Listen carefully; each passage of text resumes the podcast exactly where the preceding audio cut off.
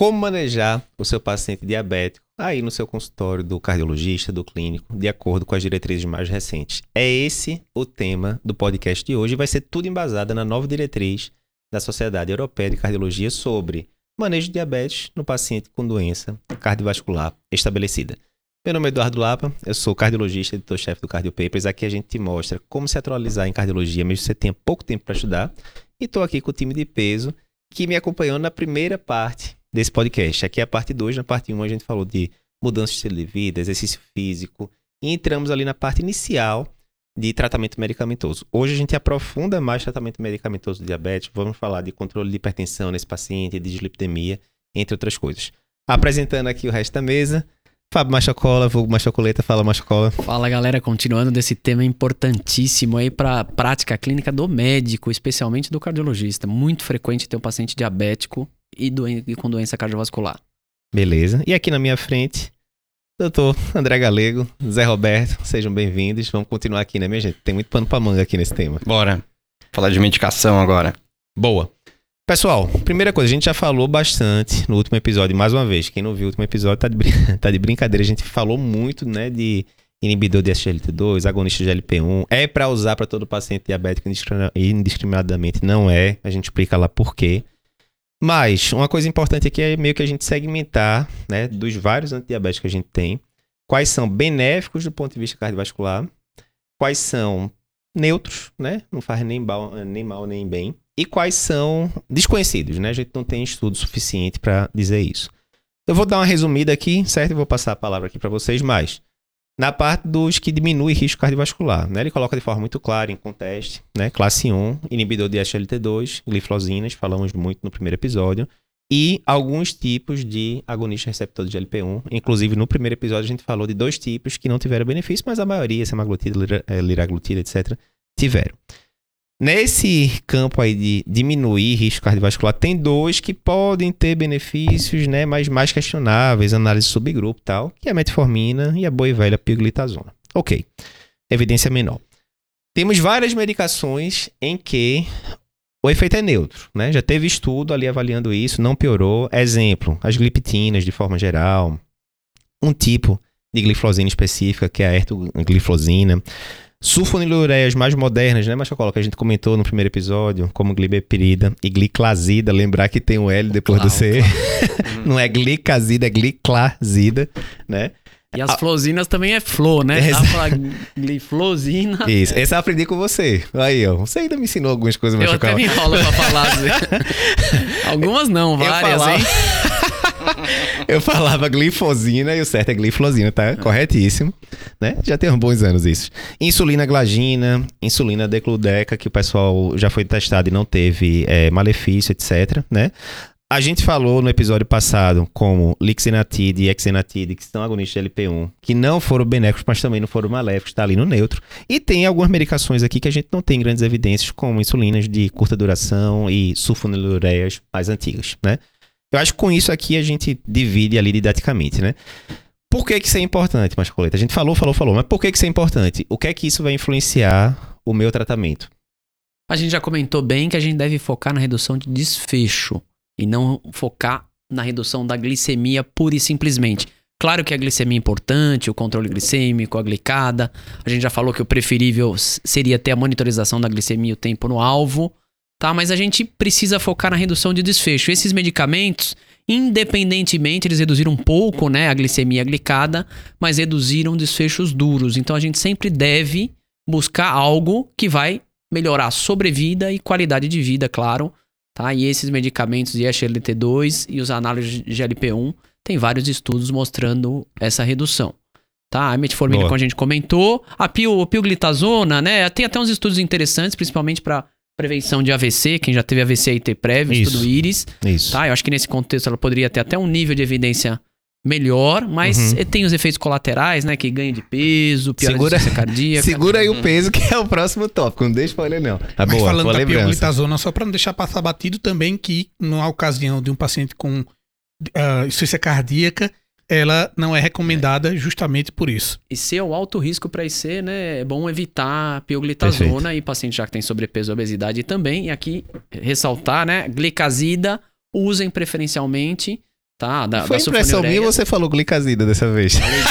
Verdade, verdade. Acho que errei, errei, faz parte. Diga aí. Das é sulfonilureias, preferirem a glimepirida e a gliclazida, tá? Super importante isso, e que são medicamentos baratos e acessíveis Boa. também. Mas infelizmente no SUS muitas vezes a gente tem só a, a glibenclamida mesmo. Perfeito. Zé, Mastrocola, outro ponto aqui, galego, outro ponto relevante é, a gente sabe que uma parcela muito grande dos pacientes diabéticos tem excesso de peso, ou sobrepeso, ou obesidade, literalmente dita, né? E muitas vezes surge aquela, aquele medo, né? Ah, mas essa medicação vai fazer o quê com o meu peso? A gente sabe que insulina, por exemplo, pode causar ganho de peso e o paciente, não, eu já tô acima do peso, vou ganhar mais ainda, complicado e tal. E a gente sabe que a parte estética, né, principalmente com rede social, cada vez mais está em evidência, a gente tem que saber dizer para o paciente se precisa ter medo disso ou não.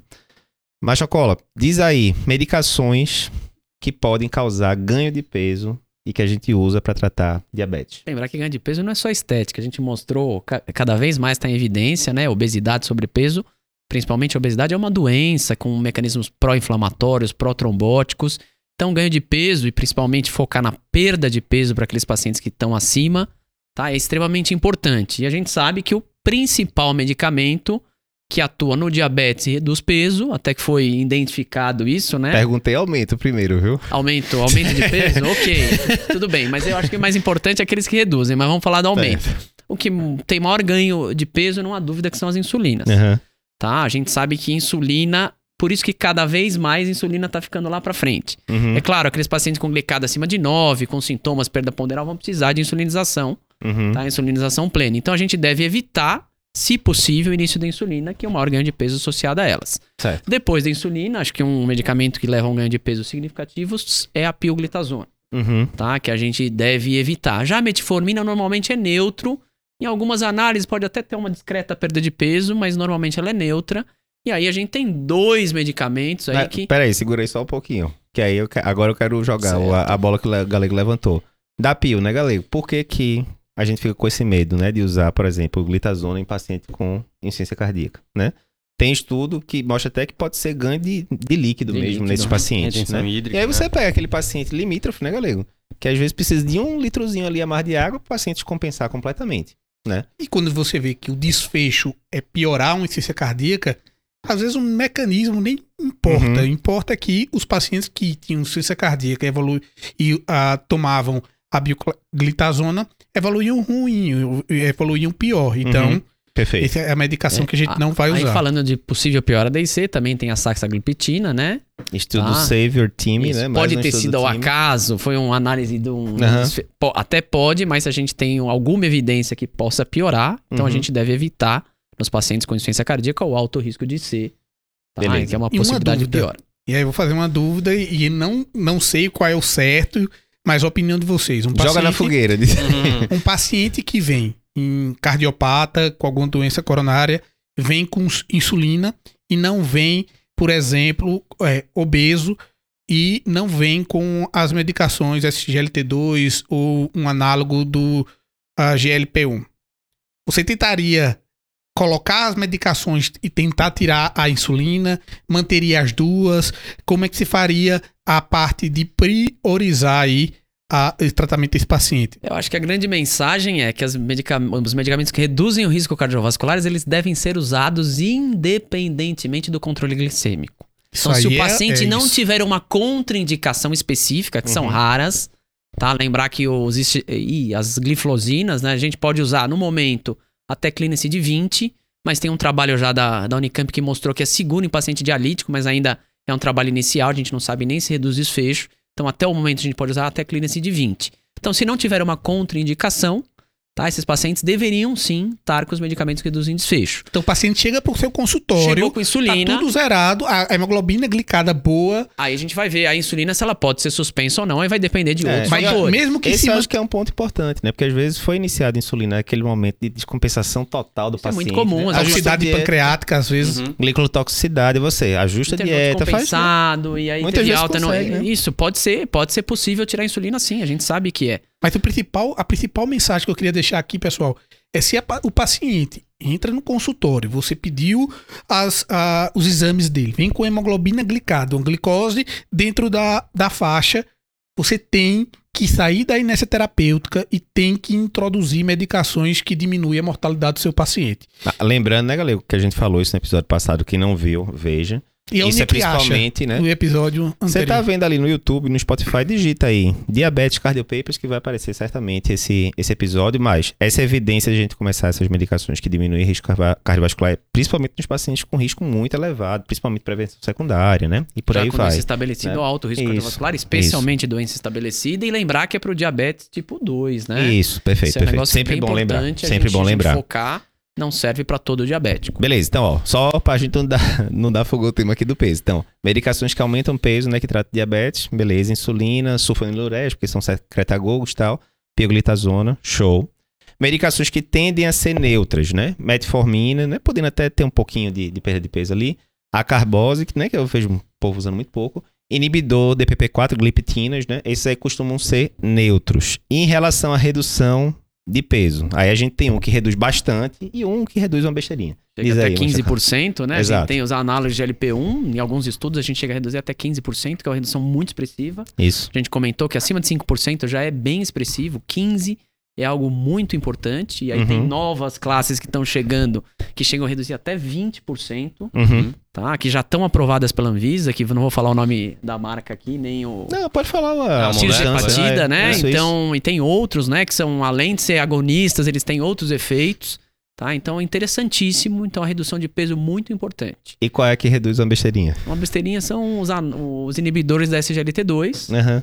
Tá? Em geral, 2 quilos. É, né, a um gente acabou de mais. cobrir ontem, O né? de ontem reduziu falou. 1 quilo de 1,2 diferença. quilos, né? Uma é, besteirinha, né? 1,2, Uma besteirinha ali e tal, mas Mas ajuda, já né? ajuda, né? Só de não ganhar, né? Mas é importante, porque muitas vezes o paciente vai dizer, olha, eu vi no Google aí que tem as medicações que aumentam o peso, que diminui. Aí você tem que saber dizer, olha, isso aqui fica tranquilo. Ou não muda, muda muito pouco e tal. E não fazendo propaganda não, mas tem algumas coisas interessantes. Tem uma insulina, que na mesma caneta você tem uma insulina e um análogo de LP1, então você acaba balanceando Uhum. tá, o ganho de peso da insulina com a perda de peso na análogo de Boa. LP1. Então a gente tem algumas opções que podem ajudar nesse equilíbrio para o paciente que precisa realmente usar insulina. Boa. E até comentando, tem. Você comentou, mas tem uma molécula que tá pra vir que é tripla, né? Então, que é é a retatrutida, que pode perder até 25%. Você então, falou bem, viu? É difícil É. falar esse nome. Eu Você não tá entendo por que, que o pessoal não coloca os nomes fáceis desse negócio de diabetes, Jesus abençoado. Porque Mas- quanto mais difícil, mais inteligente você parece ser. Então, Mas só uma, um adendo. É, Alguém pode dizer, putz, não tinha ouvido falar nessa medicação ainda. E no cardiopapers, como a gente tem que focar muito em cardio, de fato a gente não tocou ainda nessa molécula. Mas o pessoal do Endocrinopapers já fez vários posts, cobrindo inclusive os trabalhos à medida que eles saem, né? Da tizepatida, etc.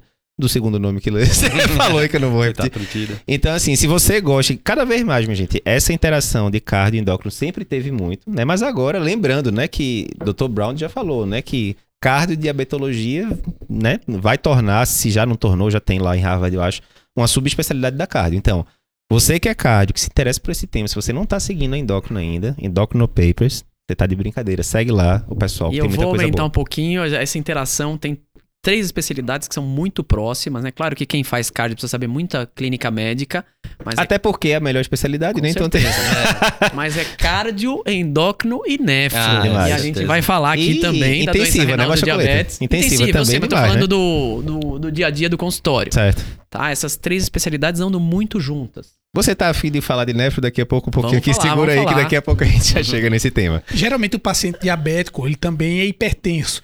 Como é que a gente vai abordar o paciente que é hipertenso e diabético? Essa dúvida é boa. Até Boa. porque, ó, 80% dos pacientes diabéticos têm hipertensão também. Tem que saber manejar, né? Do E aí, dia a Zé? dia. Feijão com arroz do clínico, da, do médico do posto, até você no consultório, em qualquer lugar aí. Então, a gente vai acabar eh, tendo o, o corte pra gente começar a tratar também, se a pressão for acima de 14 por 9, 140 por 90 milímetros de mercúrio, e tendo um alvo aí abaixo de 130 de sistólica, lembrando de não baixar muito, abaixo de 120 também. Que é a eterna história da curva J, né, Zé? Que as, as diretrizes todas colocam, mas que é aquela Coloca, coisa tem muita que, coisa né? a discutir, É. né? tem muitos Né? vieses aí, mas vamos lá, não vamos, esse não é o, Beleza. o objetivo. Mas acho que outra coisa importante, se tem diabetes e hipertensão, já é pelo menos alto risco. Certo. É isso. Pela diretriz brasileira. Se já é pelo menos alto risco, a gente deve começar com dupla terapia. Boa. Então Boa. a gente começa com associação. Perguntamos Tá. isso, inclusive, no simulado recentemente, né, Machacoleta, qual- gente, né? Teria alguma associação melhor, Zé? Cara, então algum inibidor do sistema renina, angiotensina, aldosterona. E aí você pode é, associar junto ou um antagonista de canal de cálcio, um ludipino da vida, por exemplo, ou até um tiazídico, tá? Mas sempre tentar ou colocar um BRA ou um IECA em associação com uma dessas duas moléculas, que são as principais, né, São no as nosso principais dia a dia. associações preferenciais, mas lembrar que IE cobrar são mais importantes ainda se tiver doença Nefropatia renal do diabetes, né? Com perda microalbuminúria, né? Então, Perfeito. Vou contar um caos aqui que eu me lembro até hoje. Tava na- no primeiro ano lá da residência de clínica da, da Escola Paulista, a gente tava rodando na UTI. E era um paciente diabético, eu acho que tinha chegado com síndrome coronariana aguda, alguma coisa do tipo. A gente tava discutindo o que, é que o paciente usava em casa de medicação. E pra hipertensão na época, ele usava atenolol e hidrocloro. é E aí o preceptor-. Não dá spoiler, não, homem. Aí, chega, o preceptor na época, a galera que conhece bem, ele chegou e falou: O que, é que você acha dessa combinação aqui? Né? Tava comecinho da residência, né? Você nervoso ali, não, é, é, aquela titubeada, nem respondi. Ele não é péssimo, porque, primeiro, né? Beta Block já naquela época, isso era 2007. Já naquela época, Beta Block já não entrava como primeira linha de, de antipertensivo. Tem os efeitos metabólicos possíveis, né? Enfim, que a gente sabe principalmente com Com os doses não seletivos, mas com doses mais altas. E a gente sabe que os tiazídicos, se vocês, for, se vocês forem lá naqueles efeitos colaterais clássicos dos tiazídicos, tem os efeitos metabólicos, inclusive descontrole glicêmico. Mas veja, aqui ele bota, né? Inibidor de sistema renina-angiotensina, como geralmente vão ser duas medicações, isso com antagonista canal de cálcio ou com tiazídico. Lembrar, nunca é demais lembrar, que os tiazídicos nas doses que a gente usa, né? 12,5, 25, tá? Não costuma dar efeito glicêmico relevante, né? Então, só para não demonizar o pobre do tiazídico claro. também, Tinha que a medicação. 50mg de hidrocloro, aí tinha, mas até 25, esses Até, vou comentar um Exato. outro caso também, só rápido, que isso é uma dose baixa e um, um- um tempo de exposição da molécula um pouco maior. Outro dia eu peguei na evolução lá dos residentes, ah não, troco hidroclorotiazida na internação para controle pressórico por conta de para ver se melhora o perfil metabólico do doente internado ali naqueles dois, três dias. Isso, isso. Não vai ser isso, tá, galera? Você que Exato. escreveu isso aí não é isso aí, tá bom? A culpa é do residente, né? velho? É sempre do residente, né? Não, Mas- beleza. Importante isso. E um detalhe só que ele fala, né, Zé? Então, perfeito, mas agora lembrou, se o paciente é, é hipertenso diabético, a tendência é você considerar ele como alto risco, né? Seguindo os guidelines brasileiros. Você vai querer pressão abaixo de 130. Se for mais velho, aí talvez. Aí um ele bota esse pouquinho. adendo, né? Então, se for mais velho, a gente vai querer um corte abaixo de 140, né? Entre 130 a 139, mas evitar também pressão muito baixa, que a gente sabe que isso também pode ser um pouco prejudicial.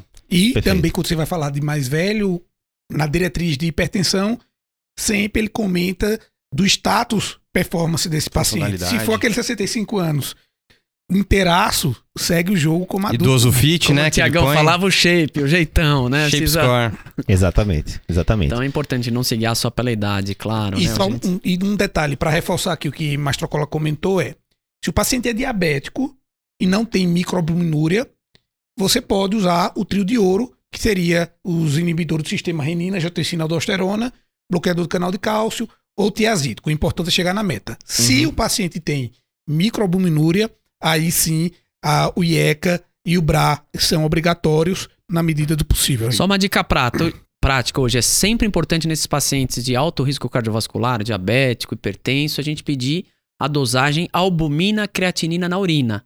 Por quê? É um marcador de disfunção endotelial, de aumento de risco cardiovascular e vai ter algumas implicações terapêuticas que a gente vai discutir posteriormente. Lesão Perfeito. subclínica, né? Já É, então, lesão mas assim, o, o exame importante é albumina, creatinina, amostra isolada de urina. Isso, Hoje a gente, o vi- spot, a né? gente sabe que a acurácia é melhor do que pedir a microalbuminúria. Não deixa de Perfeito. significar a mesma coisa, Uhum. mas o exame hoje recomendado é albumina, creatinina, amostra isolada de urina. E mais confortável pro paciente, né? Coleta ali Total. uma vez e, e prio, né? Mas vamos ter um tópico, provavelmente no terceiro episódio, só sobre isso, nefropatia no paciente diabético. E pra fechar só, acho que o Mastrocola comentou, tentar unificar isso numa pílula só, né? A gente Ah, tem- isso é show. Show. Então, tem diversas combinações aí eh, genéricas até, não precisa ser um nome comercial, mas a gente tem Uhum. diversas associações e isso facilita muito a lesão do paciente. Então, indo para aquele caminho da com polipílula ali, o que ganha é a adesão. Então, a gente consegue fazer um É. comprimido só diário e já consegue facilitar bem. Ajuda demais. Então Ajuda falamos demais. aqui da diabetes, falamos da hipertensão e ainda no rol do cardiometabolismo, como manejar o paciente com dislipidemia. Esse aqui é importante porque a gente já comentou no episódio anterior, né, Mascoleta? Existe uma visão um pouco diferente ali quando a gente vai para as diretrizes, né? Brasileiras, americanas Verdade. e é, europeias, né? Se a gente fosse fazer um grande resumo da ópera aqui, europeu e america... é, europeu e brasileiro é muito parecido. Muito parecido. Vai mudar só um- uma besteirinha ou outra ali no ponto de corte que a gente vai falar daqui a pouquinho.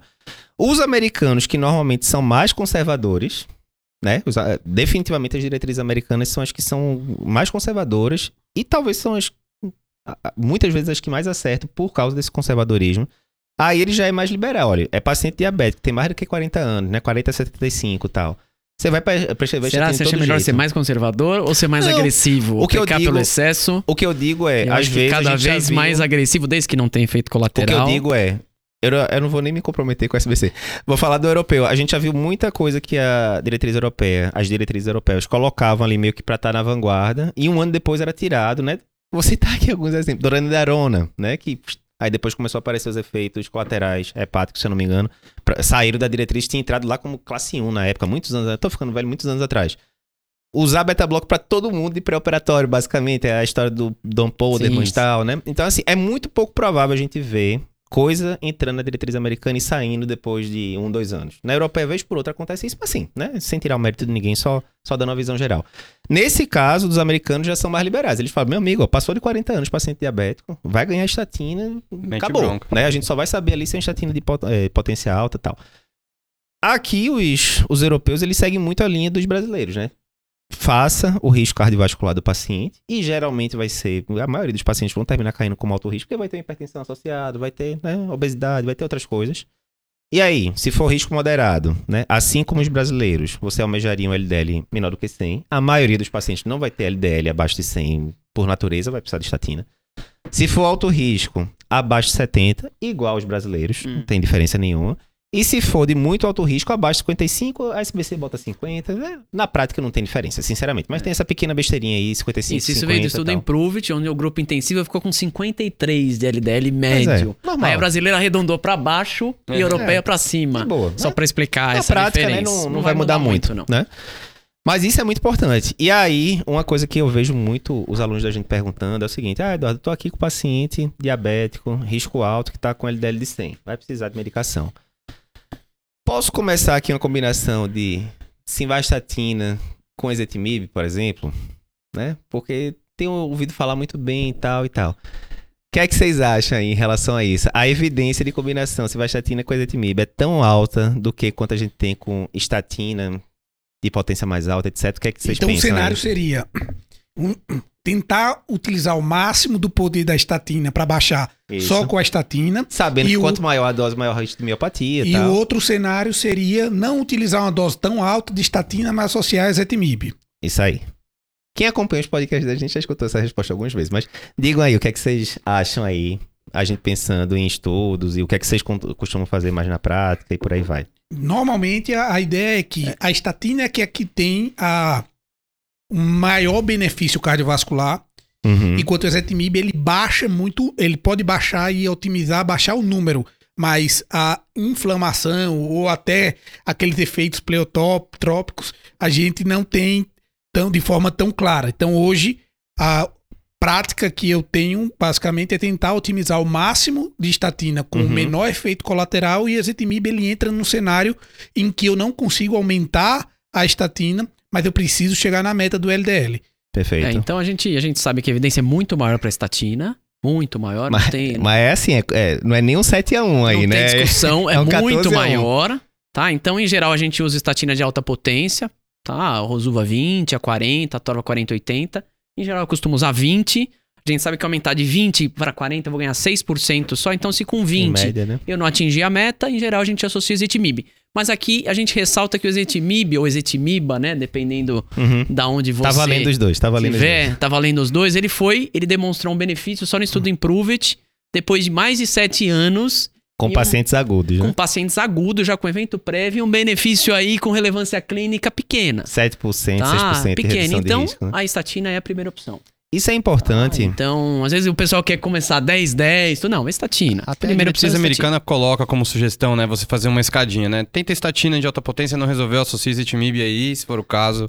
O que eu costumo brincar é PCSK9. primeira escolha, estatina, segunda, estatina, terceira estatina, quarta estatina, lá pela décima, aí pronto, aparece Otimiza brincadeiras à parte. estatina, Otimiza estatina. Troca de estatina. E A estatina é como, é como se fosse um lubrificante, que ele vai passando no vaso e vai lubrificando ali.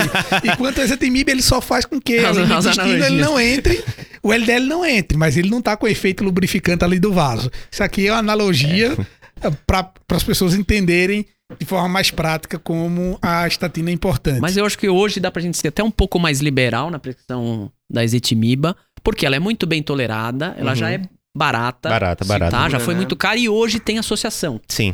Tem sim. comprimido que você toma as duas coisas juntas. Sim, então sim. a gente pode ser Sem um pouco dúvida. mais liberal sim, apesar da evidência ser muito maior pra estatina. Estatina é a primeira, segunda, terceira, quarta e quinta opção. Só- Exato. Acho que é com Rosuva só que eu vi já de Zetimiba, né? Isso, isso. Tem até 40-10, né? Uhum. Isso, exato. E aí, lembrar também, não deixar de esquecer que a gente tem os inibidores de PCSK9, que também mostraram benefício majoritariamente numa população de pacientes agudos, etc.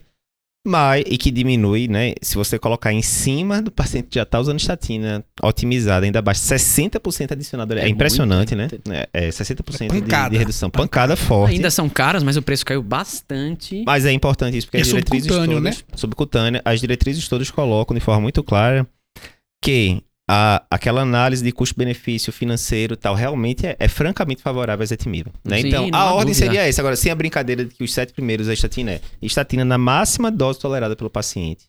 Depois, associa, não tira, associa a estatina com a ezetimiba.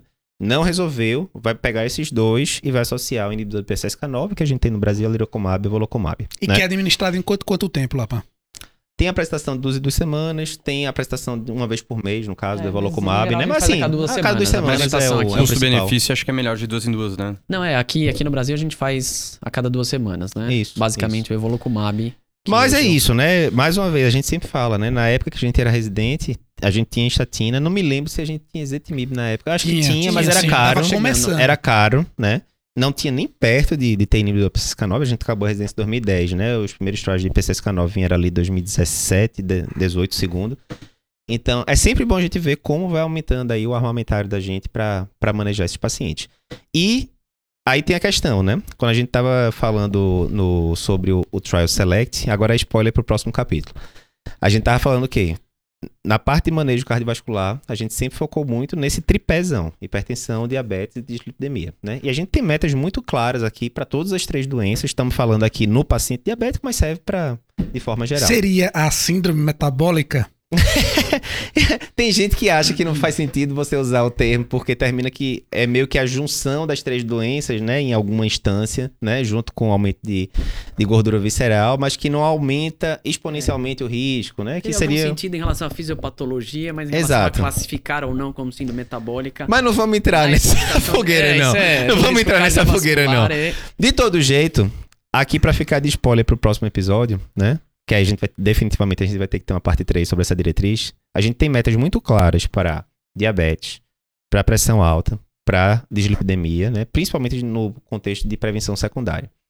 E até então, apesar da gente saber que a obesidade está relacionada com um bocado de fator de risco, etc, etc, a gente não tinha ainda aquela arma que a gente dissesse, olha, tratei a obesidade, diminui o peso e melhorei claramente, indiscutivelmente, perfil cardiovascular. Muitos dos medicamentos que a gente tinha para baixar o peso do paciente aumentava o risco cardiovascular. Sibutramina na cabeça aí, estudo scout, né? Tem viés, etc. Não quer dizer que é proibido, né? O pessoal da endócrina fica retado. Ah, mataram a sibutramina, dá pra usar em algum... Lógico, dá pra... tem alguns casos que dá pra usar, paciente de baixo risco e tal. Eu discordo, acho que esse butramina não tem mais espaço. Eu discordo Não, e- completamente. Não tem e- mais espaço. Tem várias.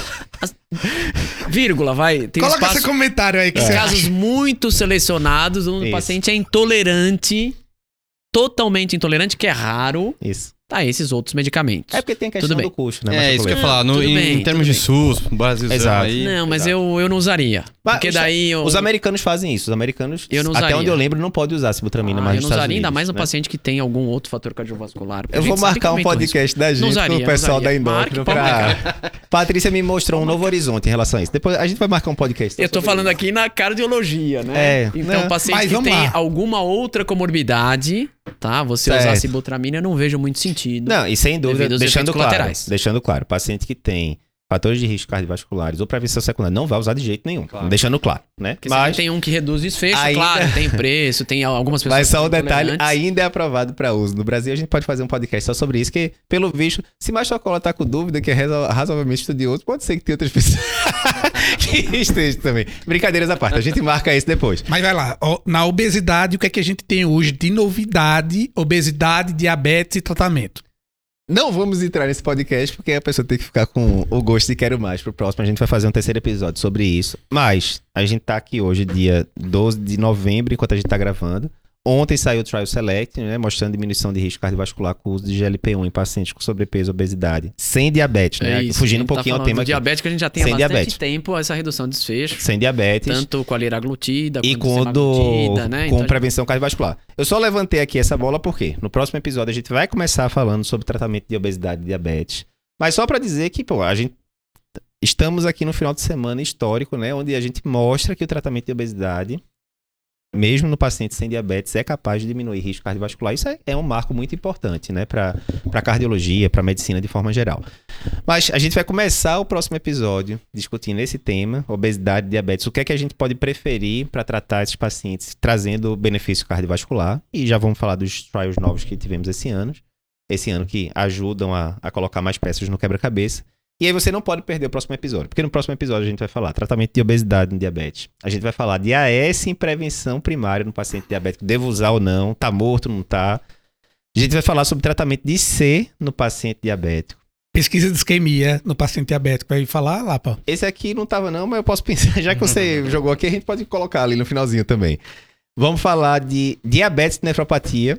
Muito tema interessante aqui também sobre isso, novidades recentes. Entrou coisa nova nas diretrizes que não tinha nas diretrizes anteriores.